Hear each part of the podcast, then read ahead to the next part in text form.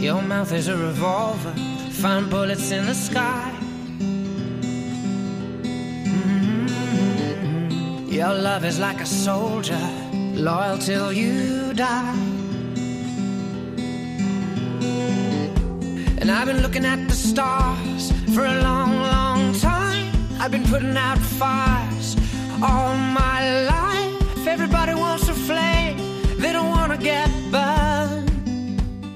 Comienza Mirada de Apóstol, un programa dirigido por el padre Miguel Segura.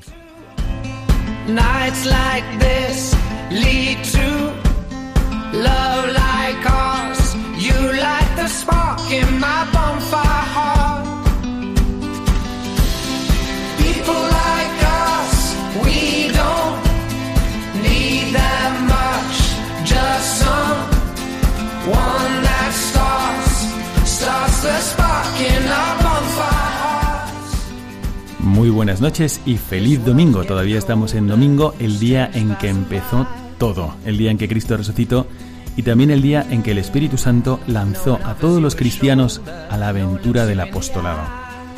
Estamos en un nuevo programa de Mirada de Apóstol y como sabéis, en este programa queremos despertar la dimensión apostólica de todo cristiano. Recordar este impulso que recibimos en el bautismo, un impulso doble que nos lleva, por un lado, como bien sabemos, a la santidad, pero al mismo tiempo también nos lleva, por otro, al apostolado. Estamos también al inicio de un nuevo año. Todavía miramos hacia adelante y, bueno, desde enero se puede ver un año largo. Y se puede pensar también en mi vida. Los estudiantes están terminando sus exámenes o están enfrascados en ellos. Y también surgen muchas preguntas en su corazón. Al final, ¿por qué estoy estudiando esto? ¿Qué es lo que quiero hacer con mi vida? ¿Qué es lo que Dios quiere de mí? ¿Para qué voy a invertir todo el tiempo que Dios me dé? Así que hemos decidido dedicar este programa a una de las características que tiene que tener un apóstol. Un apóstol no es una especie de superhéroe que está llevando adelante una tarea individual. No es eso. Sino que un apóstol se encuentra en un cuadro mayor que él mismo y hermosísimo. Y tiene que acompañarle esta sensación de estar colaborando en el plan de Dios durante toda su vida. Así que vamos a profundizar un poco en ese plan al que Dios te invita. Tu apostolado no es una tarea personal. No sería algo acertado verlo solamente así. Es verdad que tú colaboras y haces lo que piensas que Dios te inspira, pero eso que tú haces está inscrito en un plan más grande que es el plan de Dios. Lo que sucede es que Dios es tan humilde que no quiere hacer las cosas solo y quiere contar con nosotros, pero con nosotros y con todas y cada una de las circunstancias que va permitiendo. Así que hoy, en este programa, vamos a hablar de ese marco que rodea a la vida del apóstol y que es la providencia de Dios. Dice la escritura, porque es el único sitio desde el cual podemos hablar con certeza de la providencia de Dios, lo que sabemos sobre Dios, pues es por revelación, por la escritura, por el magisterio, por la tradición. Dice, no es que Dios te dice, eh, oye, ¿qué te parece este nuevo plan que acabo de inventarme este año para ti? No es así. Todo lo contrario. Sino que dice algo que nos deja pasmados y que es lo que nos va a dar inicio, nos va, nos va a ayudar al inicio de este programa como un detonante para empezar a reflexionar. Dice Dios, antes de que te concibieran en el seno de tu madre, yo te conocía y te había separado para una misión especial. En otras palabras, dice, ese impulso apostólico que estás percibiendo ahora no es nuevo eh, para mí, no es algo que te sucede por casualidad, sino que ya había constituido desde siempre mi proyecto para ti. Y todo lo que te va a pasar este año está en función de eso. Nunca te he pensado de ninguna otra manera. Así que, queridos oyentes, iniciamos este nuevo programa con esta introducción. Quedaos con nosotros porque tenemos dos invitados muy especiales y vamos a reflexionar sobre esta realidad que rodea la vida de todo apóstol.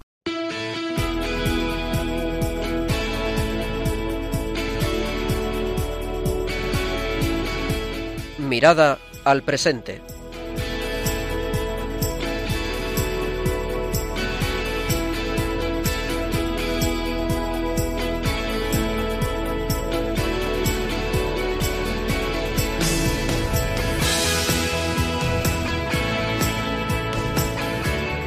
Empezamos esta primera parte de nuestro programa con nuestra mirada al presente. Y como siempre, comenzamos el programa presentándoos a nuestros invitados. Hoy, gracias a Dios, nos acompañan con dos experiencias diferentes pero muy ricas. El padre Francisco Javier Cerrilla Salazar. Muy buenas noches, padre. Muy buenas noches. Padre Miguel, a todos los radioescuchas. Y también nos acompaña el padre Ángel Amo Arturo. Muy buenas noches, padre Ángel. Buenas noches a todos. También aquí estoy con el padre Miguel, el padre Francisco Javier, y a ver qué quiere la providencia, porque yo tampoco tenía muy pensado venir aquí, pero el padre Miguel me ha invitado y me dejo en las manos de Dios. Muy bien. Y además del padre Francisco Javier y del padre de Rilla, nos acompaña también Isabel de Rochefort a los mandos de este programa, como siempre. Bueno, nos hemos llamado padres porque el padre Ángel y yo somos sacerdotes, pero el padre Francisco Javier Cerrilla es diácono. Así es, soy diácono, me quedan cuatro meses de diaconado antes de la ordenación sacerdotal, el 4 de mayo, así que os pido vuestras oraciones para llegar lo mejor preparado para recibir ese don tan inmerecido, el sacerdocio. Claro que sí, Padre, y cuente con nuestras oraciones. Están con nosotros porque ellos trabajan con jóvenes. Y trabajan con jóvenes aquí en España, en Madrid, y tienen mucho que decirnos. Así que todos vosotros que tenéis a lo mejor hijos, sobrinos, nietos o los mismos jóvenes que a veces escucháis este programa, pues yo creo que podéis sacar muy buenas lecciones de lo que van a comentar con nosotros. ¿Dónde está trabajando ahora Padre Ángel y dónde ha trabajado en el pasado? Bueno, pues yo soy sacerdote desde el 2001 tengo 17 años de sacerdote y mi primera misión fue en Guadalajara, México, y fui al seminario menor de los Legionarios de Cristo. Tuve dos años ahí de director espiritual. Y después me mandaron a Chile, donde estuve cuatro años también, y, comencé a ser director espiritual y confesor en nuestros colegios, en nuestros centros educativos de Chile. Y desde hace ocho años estoy aquí en Madrid y básicamente soy director espiritual y confesor de, de las chicas, de, de la, de la secundaria y de primaria. Bueno, pues es una experiencia no solamente amplia, sino también muy variada, porque ha estado en Norteamérica, en Sudamérica y en Europa trabajando con muchos jóvenes. Entonces va a ser interesante escuchar eh, sobre sus experiencias. Y el padre Francisco Javier Cerrilla, pues le conocimos aquí como un joven que estaba estudiando en la Universidad en Madrid, pero desde entonces, que empezó su camino sacerdotal, ¿Qué apostolados ha tenido, padre? O incluso antes también. Pues ahora soy diácono, entonces he terminado apenas la teología, pero cuando estudié la universidad en, España no es que estuviera tan cerca de Dios. Me empecé a acercar a los 23 años a través de las misiones. Después, al año siguiente, empecé a colaborar con unas conferencias de valores. Y dos años después me fui de colaborador, dando un año de mi vida a Dios y ahí empezamos un centro de formación para universitarios en ética y responsabilidad social empresarial. Ya estos últimos 11 años, mi apostolado ha sido sobre todo la formación de los legionarios más jóvenes, de los que entran al seminario y las primeras etapas. Apenas ahora salgo pues, a un apostolado más externo, estoy encargado del bachillerato como instructor de formación. Me, encargo de llevar la formación espiritual de pues estos 160 chicos y por las tardes, noches soy director de, de, nuestra sección de Almagro, del que son chicos de 18 a 30, 32 años, en donde desarrollamos diferentes apostolados. Decíamos al inicio en la introducción que la vida de un apóstol no solamente es como sorpresas, y planes que hace él mismo, sino que se encuadra todo en un plan de Dios. Y me gustaría repasar con ustedes pues esas experiencias que tienen a veces los jóvenes cuando se sienten llamados a algo mayor, a un ideal mucho más grande, a invertir tiempo en su vida, como por ejemplo el padre Francisco Javier nos decía que él había decidido dar un año de su vida a Dios cuando estaba en la universidad. Y así lo hizo. O como las experiencias que estábamos comentando antes del programa con el padre Ángel Amo, de muchas chicas que sienten en su interior una llamada a algo más. Y puede ser que no tengamos en cuenta el plan de Dios. En la escritura también tenemos algunos de los personajes más importantes que experimentaron que Dios tenía un plan sobre ellos, pero a veces la reacción no es de la más edificante, sino que es la más humana y que podemos compartir con ellos. Por ejemplo, Padre Ángel, a ver, vamos a dar un pequeño repaso sobre la escritura. Bueno, os cuento sobre Abraham. Solo ve pues una pequeña parte de este cuadro y reduce el horizonte que Dios quiere presentarle. Y resulta que se rió del plan de Dios y decía para sí, a un hombre de 100 años va a nacerle un hijo y Sara a sus 90 va a dar a luz. Es decir, que en otras palabras, lo que me estás prometiendo es imposible, le dice a Dios nuestro Señor. Bueno, pues a lo mejor alguno también puede ser que al inicio de este año perciba que Dios le está pidiendo algo y al mismo tiempo tenga esa actitud modo Abraham de decir, bueno, esto está fenomenal, sería maravilloso también que yo hiciera esto, que colaborara en este apostolado, que realizara así mi vida, pero como Abraham lo vio imposible, yo también lo veo imposible. ¿Qué otros ejemplos tenemos en la Sagrada Escritura, Padre Francisco? Pues tenemos después el caso de Moisés. Moisés, que se ve con a sí mismo con tantas limitaciones, que le pone tantas excusas, justificaciones a Dios para, para que no lo elija, para no seguir su plan, y que le dice, no sé hablar, o le dice, mira, no estoy hecho para la misión que me estás confiando. Y Dios le va ayudando a tirar todos esos obstáculos pues mentales que él tiene, esas justificaciones que él pone, y lo hace el gran profeta y libertador de, del pueblo de Israel, que, luego termina contemplando a Dios cara a cara como, como uno de los más grandes profetas. Seguro que los padres tienen muchas experiencias reales de como actualizaciones de la actitud de Moisés. Yo, yo recuerdo que al percibir la vocación, yo decía, Señor, pero ¿por qué no llamas a mi hermano que es mucho mejor que yo? Y, es posible que también ante cualquier misión me voy a comprometer más en Caritas, voy a empezar una actividad pastoral, voy a ser catequista, voy a irme de misionero, voy a hacer una experiencia en el seminario. Pues que uno diga, pero ¿por qué yo? Si hay otros mejores, yo no sé hablar como Moisés. Bueno, vamos a seguir viendo algunos de los personajes de la escritura antes de comentarlos. Tenemos también el caso de Jeremías, que le decía a Dios, mira que no soy más que un niño. Eh, en otras palabras, le dice, mira que es demasiado pronto, aún no estoy preparado. Esto también es algo bastante común. Ante algo que nos sobrepasa como es el plan de Dios o su misión, la que tiene sobre nosotros, pues nos vemos tan pequeños, tan impotentes, que se lo decimos a Dios y que, y que mejor que se busque a alguien mejor, más preparado. Y es que Dios eh, quiere ser Dios y Él sabe perfectamente cuándo es el momento para llamarnos, como por ejemplo, no solo en este caso, sino en muchos otros casos, también vemos que, ha llamado a niños. Y efectivamente un niño siempre será un niño. Mm, también en tiempos de, de Moisés, de David o de Samuel, pues era, eran niños. Niños pequeñitos que ahora ves por ahí en primaria o en secundaria. Y sin embargo Dios tenía un plan para ellos, lo tenía clarísimo y para él no había problema porque el impulso de un apóstol no viene tanto de sus cualidades o el desarrollo de sus cualidades, sino del plan de Dios y todos los detalles que él ha pensado para sacarlo adelante. Otro ejemplo de la escritura. También tenemos el caso de Jonás, que es un caso particular porque él sí que escucha claro la misión que Dios le pide.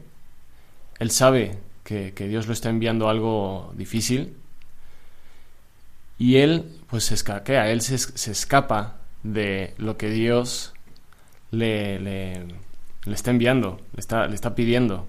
Y él, en lugar de ir hacia adelante, se va hacia atrás. Él dice, olvídate de tus planes, ya tengo otras ideas para mí mismo. Entonces, ¿cuántas? También pasa mucho, cómo, cómo es difícil pues seguir lo que Dios nos está pidiendo, que, que nosotros podemos pensar que tenemos mucho mejores planes de lo que podemos alcanzar a ver dentro del plan de Dios para nosotros. Y es que la providencia de Dios usa todo para nuestro bien. Nosotros podemos pensar que cosas que Dios permite en realidad son obstáculos para nuestra misión cuando en realidad son justo las oportunidades mejores que tenemos. Nosotros teníamos una idea y de repente nos sobreviene una enfermedad. Y es que Dios te necesitaba en ese hospital. O Dios necesitaba a alguien tan débil como tú en ese momento, para que se manifestara más claramente la gracia de Dios. ¿Cuántas veces lo hemos experimentado? A veces lo que nosotros vemos como un revés, como algo imposible de cumplir o como algo que no va conmigo, es justo lo que permite una de las cosas más importantes de nuestra vida, el encuentro con tal o cual persona, la ayuda a este otro ambiente donde yo no pensaba estar, etcétera. Bueno, se me están ocurriendo muchísimos ejemplos, pero los comentaremos luego. Seguimos con la ronda de Sagrada Escritura. Por último tenemos el, ejemplo de Isaías que, que responde a Dios, ay de mí que estoy perdido, pues soy un hombre de labios impuros.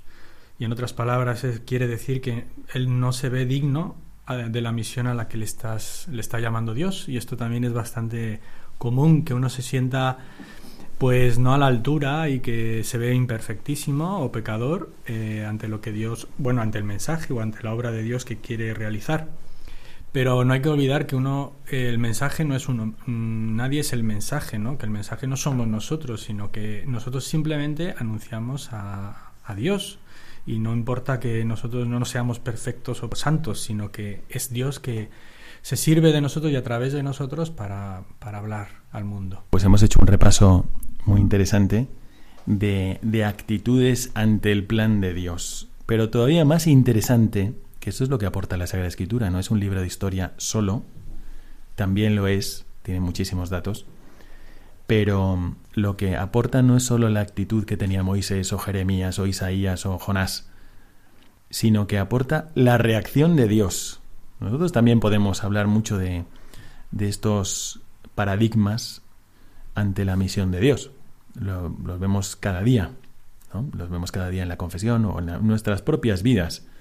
Nos, mandan a un destino diferente, ¿no? Yo me imagino, padre, padre Ángel, cuando le han mandado a destinos más difíciles o cuando ha tenido que hacer misiones más difíciles, pues a lo mejor alguna de estas actitudes saldría por ahí, ¿no?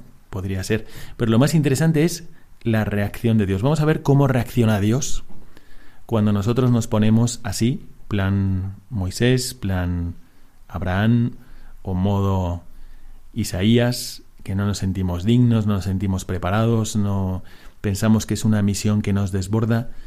¿Cómo responde Dios? Padre Francisco. Pues vemos, digo, dentro de los ejemplos que hemos, que hemos puesto, ¿no? Por ejemplo, que decía el Padre Ángel, el ejemplo de Abraham, que se ríe del plan de Dios. Y Dios no es de que lo regañe, no, pues no, no, se pone enfadado, sino que le dice, hay algo demasiado difícil para Dios. Y lo mismo con Moisés, que se pasa justificándose y poniendo excusas. Y que, no puede hablar, que es tartamudo, etc. ¿no? Como le dice Dios, ¿quién hizo la lengua? Y le repite después de eso la, orden, o sea, no, no, le, no le quita el mandato, no le quita la misión, no se la cambia ni, sale, ni se la hace más suave. Le dice, vete, que yo estaré contigo. Y creo que así lo hace con todos los, los elegidos de Dios, con todos sus elegidos. Lo hace a lo largo de toda la historia, lo hace con amor, porque Dios es amor y esa es su reacción, es como absorber nuestra negatividad, nuestras excusas, nuestras justificaciones y confía, sigue confiando en nosotros, nos apoya, nos vuelve a impulsar, nos motiva y también nos puede ayudar, nos, nos, ayuda a quitar los obstáculos. Y pues esta experiencia la tenemos todos. Yo recuerdo, no sé, una de las experiencias que tengo cuando me invitaba a ser colaborador, a dar un año de mi vida, a ayudarle como misionero un año, que a la vez me estaban ofreciendo un trabajo buenísimo, increíble. Era en Estados Unidos, en Dallas, en el cual iba a ganar, yo creo, como unas cinco veces más de lo que estaba ya ganando en México y me estaban ofreciendo también coche y departamento. Entonces yo acababa de decidir unas, un par de semanas antes dar un año en mi vida a Dios cuando me vino esta oferta de trabajo. Entonces me puso en crisis existencial severa, porque pues obviamente estaba, era demasiado atractiva la oferta y no me iban a esperar un año a que yo regresase de, de mi año de colaborador para mantenerme ese puesto y esa oferta tan buena. Yo lo vi en ese momento, con ayuda de un director espiritual, él me dijo, pues tú decides de cara a Dios. Pedí, oré a Dios y lo vi un poquito como, como una tentación para apartarme de algo a lo que Dios ya me había invitado.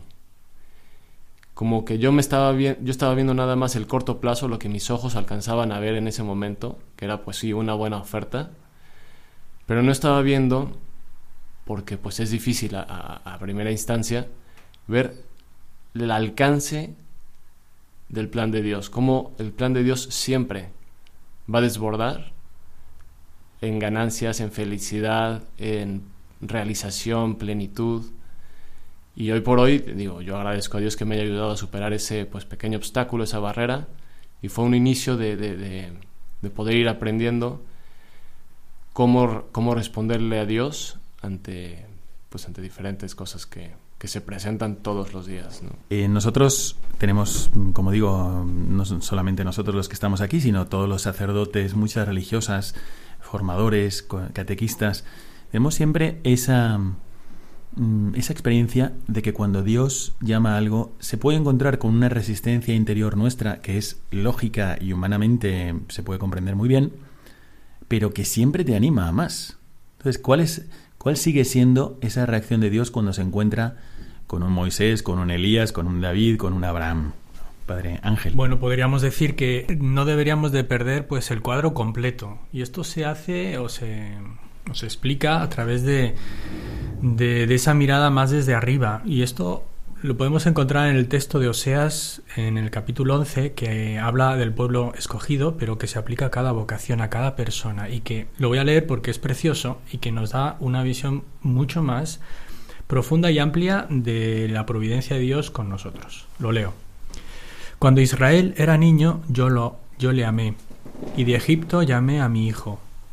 Cuanto más los llamaba, más se alejaban de mí. A los baales sacrificaban y a los ídolos ofrecían incienso. Yo enseñé a Efraín a caminar, tomándole por los brazos, pero ellos no conocieron que yo cuidaba de ellos. Con cuerdas humanas los atraía, con lazos de amor y era para ellos como los que alzan a un niño contra su mejilla. Me inclinaba hacia él y le daba de comer.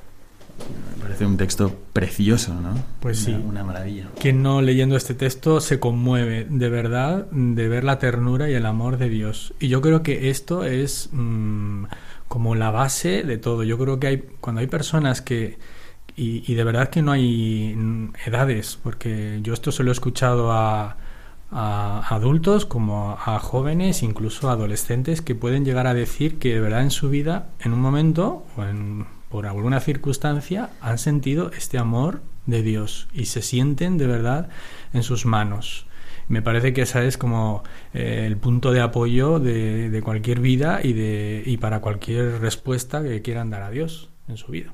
Estamos eh, como terminando este análisis de qué respuestas podemos tener ante la providencia de Dios, qué respuestas tiene Dios ante nuestras eh, dificultades, pero no es para hacer un análisis teórico, sino es, como decíamos en la introducción de este programa, para afrontar el nuevo año. O sea, también ante el nuevo año uno puede decir, vamos a ver, esto que me viene encima es como una montaña y yo no sé si voy a poder llegar, como también lo decía Moisés, yo no sé si voy a poder sacar, como si no puedo ni hablar. O como también decía Abraham, o sea, yo voy a tener un pueblo, pero si mi mujer tiene tantos años. Y, lo podemos ver como un poco difícil. Sin embargo, Dios nos responde con su presencia amorosa. Lo que acaba de leer el Padre Ángel me parece muy importante.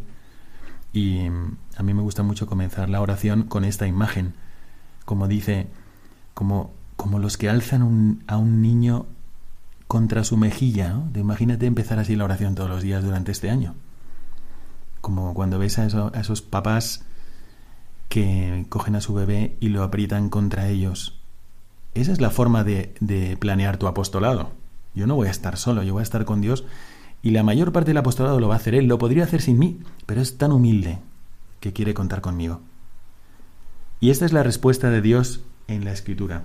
Se nos está acabando el tiempo, pero quería preguntar a los padres, Padre Francisco, Padre Ángel, si ¿Han tenido alguna experiencia de algún joven, por ejemplo, dado que ustedes trabajan con jóvenes, de que hayan visto pues, una misión muy importante que Dios pone en sus manos o que no se esperaban? A lo mejor para el mundo no es tan importante, pero para ellos lo es. Y de repente tienen esta experiencia, que no están solos y que cuentan con Dios para llevarla adelante y cómo cambian su actitud. ¿Tienen algún, alguna experiencia de estas? Bueno, yo comparto cómo me ha sorprendido recientemente que hablando con algunas chicas, sobre todo ahora que se planteaban eh, pues qué carrera escoger, eh, su futuro más que sale cuando salen del colegio, más inmediato y que todo el mundo se pregunta, pues, y a veces con criterios podría uno esperar muy humanos, ¿no? De decir, pues, dónde voy a triunfar más, en dónde voy a tener más éxito. Y sin embargo, me ha sorprendido que varias me han comentado algo más profundo y como, no sé, como algo, un secreto, ¿no? Que me decían, yo es que de verdad me siento llamada a ayudar. O sea, mm, dentro de ellas, aunque evidentemente tienen que sacar y buscar una carrera para vivir, pero su deseo más profundo es algo que sea de ayuda y para los demás. Todavía a lo mejor no saben muy bien cómo, pero a mí me llama mucho la atención que tengan dentro este como este deseo que seguro viene de y conociendo a estas chicas pues de pues de una vida llevada también en, en, unión y en relación con Dios, porque no puede venir más que yo creo que, que de ahí, de ese amor que ellas reciben y ven que su vida, pues algo tienen que hacer también por, de algún modo, compartir y devolver este amor de Dios a los demás. Y vosotros, queridos oyentes, ¿vosotros habéis tenido alguna vez esta experiencia? Tener la experiencia de que Dios te pone delante una misión y al inicio te sientes solo e incapaz pero después recibes esa consolación de Dios que dice que va a estar contigo siempre. O incluso si no lo has experimentado en el momento y solamente tenías delante de tu vista esa debilidad y esa, esa falta de cualidades, por ejemplo, o ese temor ante lo que va a pasar.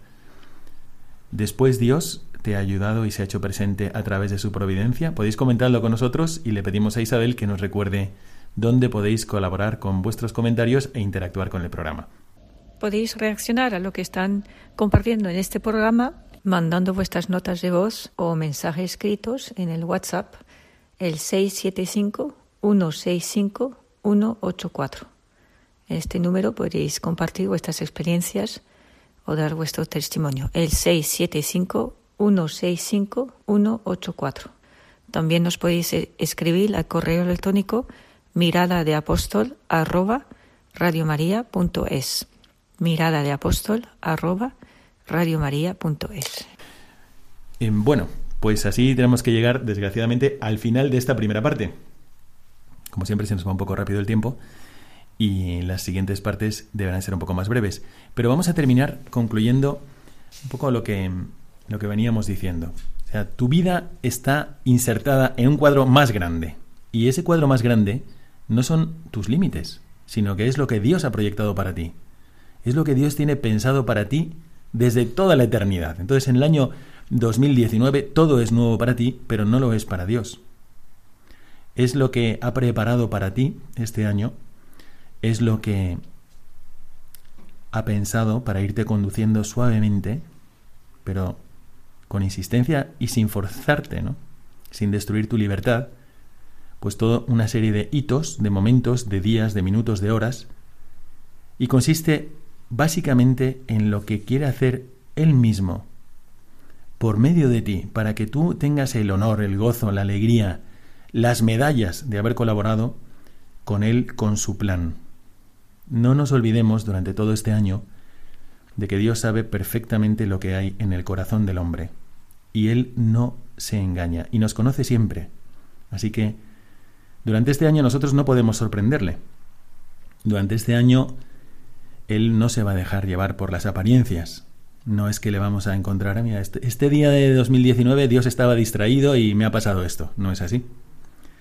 Sino que todo lo que va a pasar este año, todo lo que vamos a encontrar día a día durante el calendario del 2019, pues está preparado por la mano de Dios.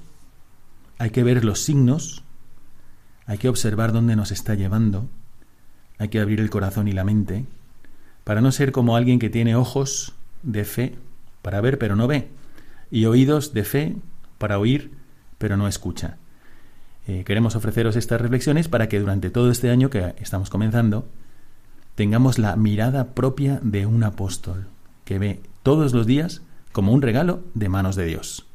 Quedaos con nosotros y empezaremos enseguida la segunda parte de nuestro programa, la mirada al magisterio, a la doctrina de la Iglesia.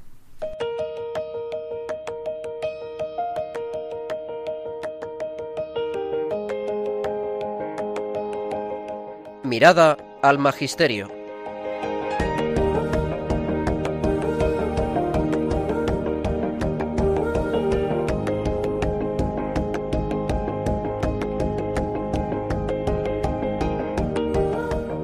Comenzamos esta segunda parte de nuestro programa yendo a la doctrina de la Iglesia. Y hoy mm, vamos a ir directamente a un capítulo precioso sobre la providencia de Dios que nos ofrece el padre Iraburu y José Rivera en el libro Espiritualidad Católica. A lo mejor algunos de vosotros conocéis Síntesis de Espiritualidad Católica, ahora estamos refiriéndonos al libro de Espiritualidad Católica.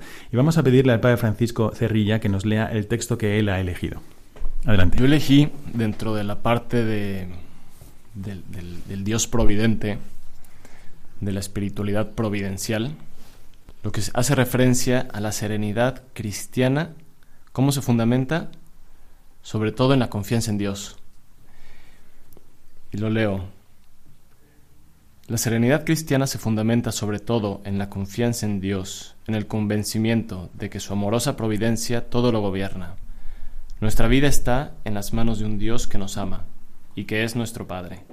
La serenidad natural no suele soportar las pruebas extremas del dolor, y si consigue soportarlas es a costa de verdaderos estragos de apatía.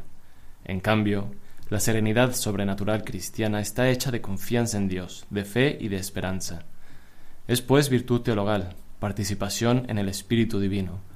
La esperanza cristiana, muchas veces, sin hacer uso de especiales técnicas psicosomáticas de autocontrol, muestra una fuerza formidable ante las más graves pruebas de la vida. A mí me pasó algo muy, muy extraño cuando digo, no sé si sea tan extraño, es algo normal ante el llamado de Dios cuando me pedía ser sacerdote, como pues yo me, empezaba a poner muy inquieto, muy ansioso, muy nervioso, me angustiaba.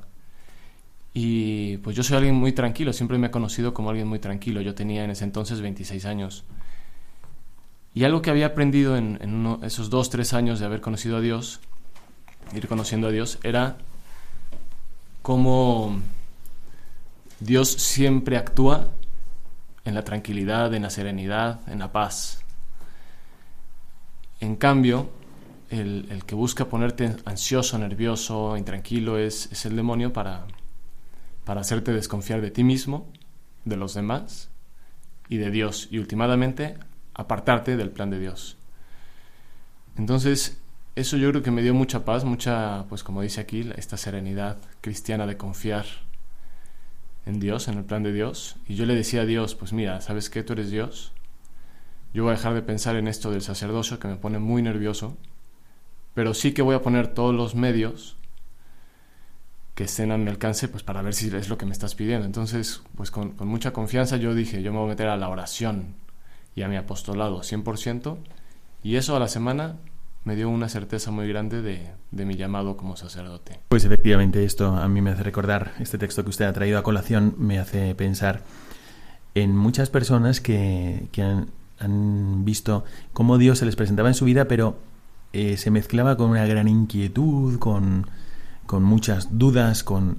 Y, y este no es el ámbito para discernir, eso ya lo sabemos, quien haya hecho ejercicios espirituales ignacianos, pues sabe perfectamente cuáles son los criterios para discernir, pero es verdad que Dios habla en medio de la serenidad. Si nosotros vemos la radio de Nuestra Señora, en la radio de Nuestra Señora vemos la vida de ella, de la Virgen María, pues vemos cómo ella no tuvo una vida apacible.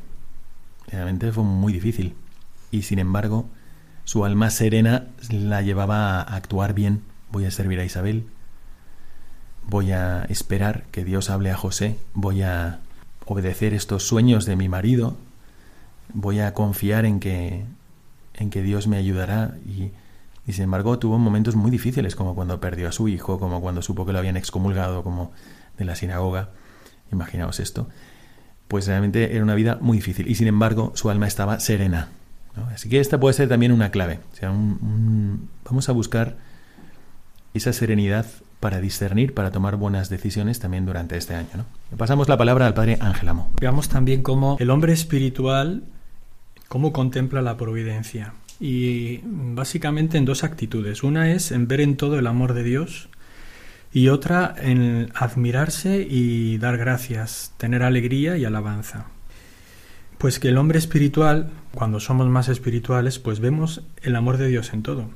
Y no se trata de entender lo que pasa en el mundo y lo que me pasa a mí, porque no vamos a entender nada, porque la mente de Dios es mucho más grande que la nuestra y no vamos a comprender nada. Pero lo que sí debemos entender es que hay un amor de Dios en cada uno de nosotros o por cada uno de nosotros y que su amor lo ordena todo para nuestro bien, y cuando uno tiene esta capacidad de ver así y con amor todo, pues es capaz de, descubrir la providencia de Dios y vive más en la, en la paz, en la tranquilidad, en la confianza. ¿no? Esto nos pasa a todos. Seguro que eh, os ha sucedido que os preguntáis, pero ¿por qué sucede esto? ¿Por qué me pasa aquello? Sobre todo cuando tenemos sufrimientos, tenemos conflictos, problemas, y siempre nos viene y nos asalta la pregunta del por qué y sabemos que no llegamos a ninguna conclusión porque no entendemos nada. Pero lo que muchas veces nos ayuda y nos, nos pacifica es más bien mm, comprender que el amor de Dios está también ahí, que la providencia de Dios muchas veces permite eso para que nosotros conozcamos más o profundicemos más en el amor que nos tiene, en, en, en lo amado que somos para Él. Y eso sí que nos produce una grandísima confianza y una grandísima tranquilidad. Y la otra actitud, como decía, es la admiración. Quien ve así, con este amor eh, de, eh, a Dios y ve todo en su vida con, con, amor, pues lo que le brota del corazón es la admiración y la acción de gracias. Y vemos que es verdad que hay gente que nos sorprende como siempre está pues de buen humor, siempre es optimista, siempre está contenta, siempre está alabando, dando gracias a Dios y uno podría pensar que son gente pues están locos o qué les sucede, pero pero en el fondo hay una visión y hay una experiencia de, y una confianza en el amor de Dios que de verdad a todos nos, nos eh, llama la atención y, y, y es envidiable, ¿no? Porque vivir así es totalmente distinto a estar muchas veces continuamente quejándonos o amargándonos o viendo lo negativo y, y pues pues eh, yo creo que a todos queremos realmente ver la vida de una manera mucho más alegre, positiva y siempre descubriendo a Dios en todo. Bueno, o acabamos de pasar por las Navidades y quiero compartir con vosotros algo que en alguna otra ocasión ya he hecho, pero esto que decía el Padre Ángel sobre ver en todo la mano providente de Dios, es verdad que alguno puede decir, bueno, yo, viendo mi vida, a ver, ¿por qué tengo que dar gracias? No tengo que dar gracias de nada. Una persona que está sufriendo, que no se siente aceptada, que nadie le hace caso, eh, una persona que está por, pues, pasando por una prueba muy difícil. Y a mí me ilumina muchísimo en el periodo de Navidad pensar a San José tirando del burro, metiéndose en el desierto en Egipto. Y es necesario, o sea, tiene que haber sido obligatorio para él, que se llamaba José, y que además se dejaba llevar por esos sueños donde se le presentaba y le hablaba a Dios a través de un ángel, es imposible que él no pensara en el otro José que también fue llevado a Egipto, también por una causa injusta, y, todo en la vida de ese primer José fue descubrir la mano providencial de Dios a través de las dificultades. Entonces a mí la Navidad me ayuda mucho para pensar también en esa huida a Egipto, en ese máster que hizo San José para descubrir la mano de Dios a través de cosas que aparentemente humanamente son tremendas, difíciles, injustas, duras, pero ahí estaba la mano de Dios. Como en el primer José, estuvo esclavizado, vendido por sus hermanos, le intentaron matar. Menos mal que Rubén le ayudó para, al menos ser vendido como esclavo a una caravana de ismaelitas que nadie sabía dónde iba. Y, y después acusado injustamente por su señora, eh, todavía peor en la corte del faraón, total, al final, y resulta que todo eso era para salvar a todo el pueblo de Israel. Bueno, pues a lo mejor al afrontar este año en 2019, pues nosotros también podemos pasar por momentos tipo desierto, tipo José, tipo faraón o esclavitud, que puede ser una enfermedad, un abandono, una soledad. Pero es que ahí también está la mano de Dios. Entonces a mí me encanta lo que han comentado los padres porque me ayuda a ver que cualquier cosa que Dios permita en nuestra vida, deberíamos afrontarla acordándonos de San José tirando del burro. Bueno, tengo que pasar por esta enfermedad, tengo que pasar por la ausencia de este familiar, tengo que pasar por este revés económico.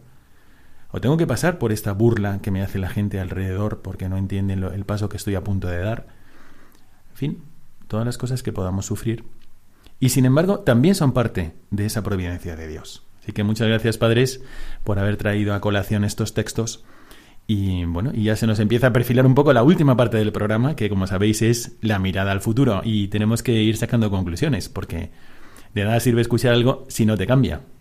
Así que hay que escuchar, bueno, y a mí todo esto que me dice. Si estáis con nosotros desde el inicio del programa y hemos visto cuál es la reacción de muchos de los profetas y santos y patriarcas ante ese conocimiento del plan de Dios sobre su vida, pues a veces es una reacción de no puedo, no puedo y, se, se me imponen mis límites y mis dificultades. Pero también hemos visto la reacción de Dios desde el inicio del programa. Y la reacción de Dios es, pero no tengas miedo, que yo estoy contigo, como un papá lleva a su bebé en brazos. Así nos va a llevar. Y estos textos que han traído los padres, pues nos recuerdan que no es una imaginación, es parte de la doctrina de la Iglesia el considerar que Dios es no solo creador, es providente. Así que muchas gracias por haber traído estos textos y quedaos con nosotros para la última parte de nuestro programa.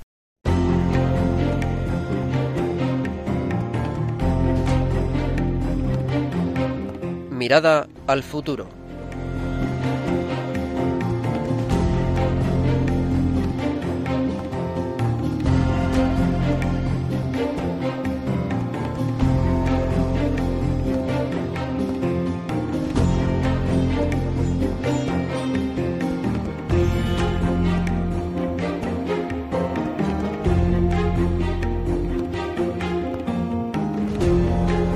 Estamos en la tercera parte de nuestro programa y la más práctica porque es sugerencias y vosotros también podéis hacernos vuestras sugerencias para cómo podemos vivir mejor esta espiritualidad providencial en nuestros apostolados. ¿Cómo podemos tener esta mirada del apóstol que no se ve como un superhéroe, sino que se ve como indignamente, pero mm, participante de este plan mayor de Dios, como elegido por Dios también para participar en un plan que le sobrepasa y que tendrá mucho éxito también sobrenatural porque Dios así lo promete a pesar de todas las dificultades que tengamos. Vamos a escuchar un poco las propuestas que tienen el padre Francisco Javier Cerrilla y el padre Ángel Amo. A mí se me, se me ocurre, como yo, yo recuerdo por esas fechas, un poco después de Navidad, fue cuando me empecé a decidir para darle un año de mi vida a Dios, irme de colaborador, al terminar la universidad, al estar trabajando ya. Entonces, yo recomendaría, a veces pasa que en las vacaciones de de Navidad uno se pues pierde un poco la sintonía. Debería ser al contrario, a quien le sucederá al contrario la sintonía con Dios. Entonces, volver a sintonizar todos los aspectos de nuestra vida, nuestra familia, nuestros amigos, la forma en que salimos, este, nuestro trabajo, universidad, etcétera, que todo eso vaya en sintonía con Dios, que todo eso lo vivamos de un modo cristiano, como lo haría Cristo. Eso nos va a permitir escucharlo mejor, ver lo que nos está pidiendo este año 2019, ver a qué nos está llamando y cómo le podemos responder con generosidad, con amor, al mismo amor que Él nos tiene. Yo lo que recomiendo, que es lo que yo empecé a hacer en ese entonces, es oración todos los días. Yo creo que tomar la Sagrada Escritura y dedicarle unos 10, 15 minutos al día de todo el tiempo que tenemos, para estar cada vez más en sintonía y en familiaridad con él y, escucharlo en todo momento, este, creo que puede ser una muy buena, muy, muy buen medio, una muy buena oportunidad para, para empezar este año. Pues a mí me parece una idea muy buena porque en realidad si estás en contacto con Dios, estás en contacto con el director de la orquesta, el que lleva la batuta de todo lo que está pasando y entiendes mucho mejor cuál es tu parte. Padre Ángel. Yo, escuchando un poco todo el programa, lo que pienso es, algo que es muy humano, muy común, que es un poco el miedo que nos puede venir eh, eh, frente a la vida, ¿no? Y a todo lo que, pues, eh, en la vida se va dando y entonces, pues, tenemos la tentación de, de, controlar, de tener el control o querer tener el control de todo, ¿no? Y entonces, bueno, pues ahí nos olvidamos de Dios. Cuando uno quiere coger el control de todo, pues no deja espacio a que Dios vaya también eh, revelándonos eh, los caminos de nuestra vida y nos vaya guiando de alguna manera. Entonces es como eh, invitarnos, invitarme a que dejemos a Dios que vaya tomando más las riendas de nuestra vida, el volante, ¿no? Y que no queramos aferrar a, lo que yo pienso, a lo que yo creo, a lo que yo decido.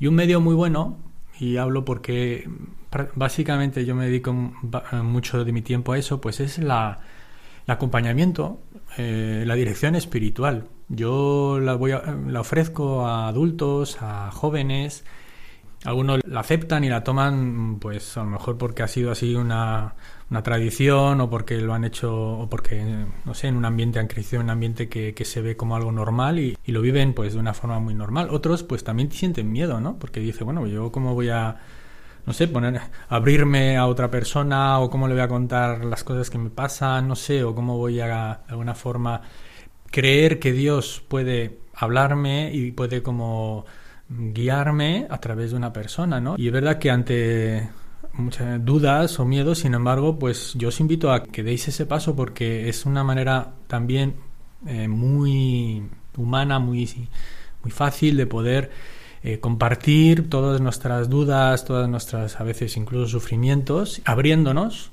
como decíamos en el programa, a que hay un cuadro mucho más amplio. Cuando uno solo ve su vida con tus propios ojos, pues ve una parte a veces muy reducida pero si la ve y la comparte con otros ojos que, que son ojos no de una persona, sino son los de Dios, pues entonces eh, uno mismo empieza a aprender a ver su propia vida con otros ojos, con, los, con la mirada de Dios, y entonces también empieza pues a, a respirar más, a abrirse más, a tener una, un sentido más sobrenatural, más providencial. Entonces es invitaros a que probéis, los que nunca han tenido esta experiencia, que es posible que no hay edades, igualmente repito, porque a todos, digamos, sentimos el anhelo y el deseo de estar más cerca de Dios. Recuerdo ahora ayer hablando con una niña que apenas tiene, tendrá 13 años, y me comentaba preguntándole sobre las navidades qué tal le había ido, y me decía, padre, pues eh, solo fui mm, dos días extra, me dice, a, a comulgar. Y le dije, oye, pues qué maravilla, pero ¿cómo se te ocurrió a ti eso? Y dice, pues es que no sé, yo quería estar más cerca de Dios en estas Navidades y entonces pues lo que hice ir a una iglesia que está cerca de mi casa ahí entre semana y, logré ir dos días a, a, comulgar. Pero yo quiero estar más cerca de Dios, ¿no? Y entonces como en esa conversación pues le iba diciendo, mira, pues es que no es necesario que vayas todos los días a comulgar o a la iglesia, tú lo que tienes que hacer es ofrecer tu vida, la ordinaria, poder ofrecerle el, el estudio, el trabajo, las cosas y entonces como veía como ella pues, se le abría un mundo como diciendo, ah, pues, pero, pero es posible eso, ¿no? Como, pero lo único que hay que hacer es, pues decía, lo único que tienes que hacer es pensarlo, es tener esa intención, es querer hacerlo, y eso es tan eficaz para estar cerca de Dios como si estuvieras en la iglesia no sé cuánto tiempo, ¿no? Porque lo que importa es el amor que pones en lo que haces. Y, me di cuenta como esa niña, pues de verdad se le abrió todo otro mundo y toda otra no sé, espacio para seguir creciendo en su amistad con Dios de una forma muy sencilla. Pero si no hubiera habido este diálogo, pues la pobre, ¿cuánto tiempo más hubiera seguido haciendo lo mismo que hace, pero sin poder, eh, de alguna forma, mm, crecer más en su, en su amor a Dios? Quisiera aprovechar la experiencia del Padre Ángel, que está muy formado en este aspecto de la dirección espiritual, para invitarle alguna vez a que haga un programa precisamente sobre esto, porque un apóstol también tiene que cuidar a la gente del apostolado que es el mismo y que tiene que apoyarse en todos los medios importantes. Hay medios de santificación primarios y otros secundarios, pero también muy importantes. Y uno de ellos es la dirección espiritual. Así que ya le invitamos desde aquí al Padre Ángel para que algún día expliquemos cómo se puede llevar una buena dirección espiritual y qué medios hay en la Iglesia para tenerla. Yo quisiera terminar el programa eh, pues sugiriendo dos cosas eh, para este año para que tengamos esta visión sobrenatural y cultivemos esta dimensión, esta especie de sentido interior sobrenatural que ve en todo la mano amorosa de Dios. Entonces, la primera es la fortaleza y la paciencia en las pruebas. Vamos a tener pruebas. Así es la vida. No hay, no hay otra cosa. En el cielo ya no habrá pruebas. Pero en esta vida sí que las va a haber. Así que no tenemos que escandalizarnos de la providencia divina. Porque este año 2019 vamos a tener pruebas, pero también vamos a tener la fuerza para aguantar pacientemente todo lo que pueda venir. Aunque sea humanamente, voy a decir incluso horrendo. No hay nada para el apóstol que se basa en la acción de Dios, no hay nada que pueda desconcertarle o desalentarle, porque el desaliento nunca viene de Dios. Así que lo primero que me gustaría aconsejaros es, mm, pues como un propósito, pues yo voy a ser fuerte y paciente ante las pruebas, las que vengan, no importa. La segunda es, eh, también le tengo mucho cariño a esto que os voy a decir ahora, porque como sabéis, durante este programa hemos tratado de hablar sobre estas actitudes del apóstol, pero durante todos los programas que llevamos haciendo en Radio María hemos hablado de esta actitud de ser un nuevo San Pablo. Así que otra de las actitudes que os proponemos desde el programa para el 2019 es la audacia. Y la audacia tiene que ver mucho con la providencia de Dios. Porque los santos, como podéis ver en, todos los santorales, son muy prudentes, pero son prudentes basados en la fe y entonces acometen empresas que son a veces humanamente descabelladas, ¿no? Yo aquí con el Padre Ángel, con el Padre Francisco Javier Cerrilla, pero especialmente con el Padre Ángel, aquí a mi lado, pues hemos hecho muchas veces misiones en África y hemos estado con religiosas verdaderamente santas que están llevando adelante empresas que tú no recomendarías a nadie. Una religiosa de 73 años que está en, en pueblos abandonados de África llevando adelante, por ejemplo, alcohólicos anónimos. ¿Tú le recomendarías a tu abuela de 73 años irse a un pueblo a llevar alcohólicos anónimos, pues ahí está ella, ¿no? Audacia. Porque creen que lo que es imposible para los hombres es posible para Dios. Y, y hay que creer en la eficacia de la providencia de Dios. Porque Dios, con su providencia, vela por nuestra santificación. Así que, ante los peores males, no tenemos que desconcertarnos, sino que tenemos que ser audaces. La providencia de Dios, esos males los va a transformar en bienes y creemos en los milagros, porque pues eh, en, nosotros mismos, en las misiones, en toda clase de, obras de apostolado, en, cualquier obra individual, en cualquier obra colectiva, pues está la mano de Dios. Así que nosotros queremos eh, proponeros esto de una forma muy sencilla. Me parecen que son eh, muy buenos propósitos. Os animamos, si no habéis podido participar durante el programa o habéis llegado al final, a que colaboréis también con nosotros escribiendo al correo del programa mirada de apóstol arroba radiomaria.es o que escribáis al WhatsApp que nos da Isabel. El 675 165 184. 675 165 184. Porque así podemos también saber cuál es vuestro crecimiento y vuestra visión de fe ante la providencia de Dios. Tenemos que dejarlo aquí, si nos ha acabado el tiempo. Muchísimas gracias por habernos seguido y os deseamos un 2019 lleno de visión de fe y de providencia de Dios. Muchas gracias, Padre Ángel, por haber estado con nosotros en el programa. Un saludo a todos y que Dios os bendiga mucho en este año. Gracias. Y aprovechamos también para saludar al Padre Francisco Javier Cerrilla. Muchísimas gracias por haber estado con nosotros. Y a todos vosotros, un servidor, el Padre Miguel Segura, os imparte la bendición sacerdotal. Que Dios os bendiga. Your mouth is a revolver, find bullets in the sky. Mm-hmm. Your love is like a soldier, loyal till you die. And I've been looking at the stars for a long, long time. I've been putting out fires all my life. Everybody wants a flame, they don't want to get burned. Acaban de escuchar el programa Mirada de Apóstol, dirigido por el padre Miguel Segura. Nights like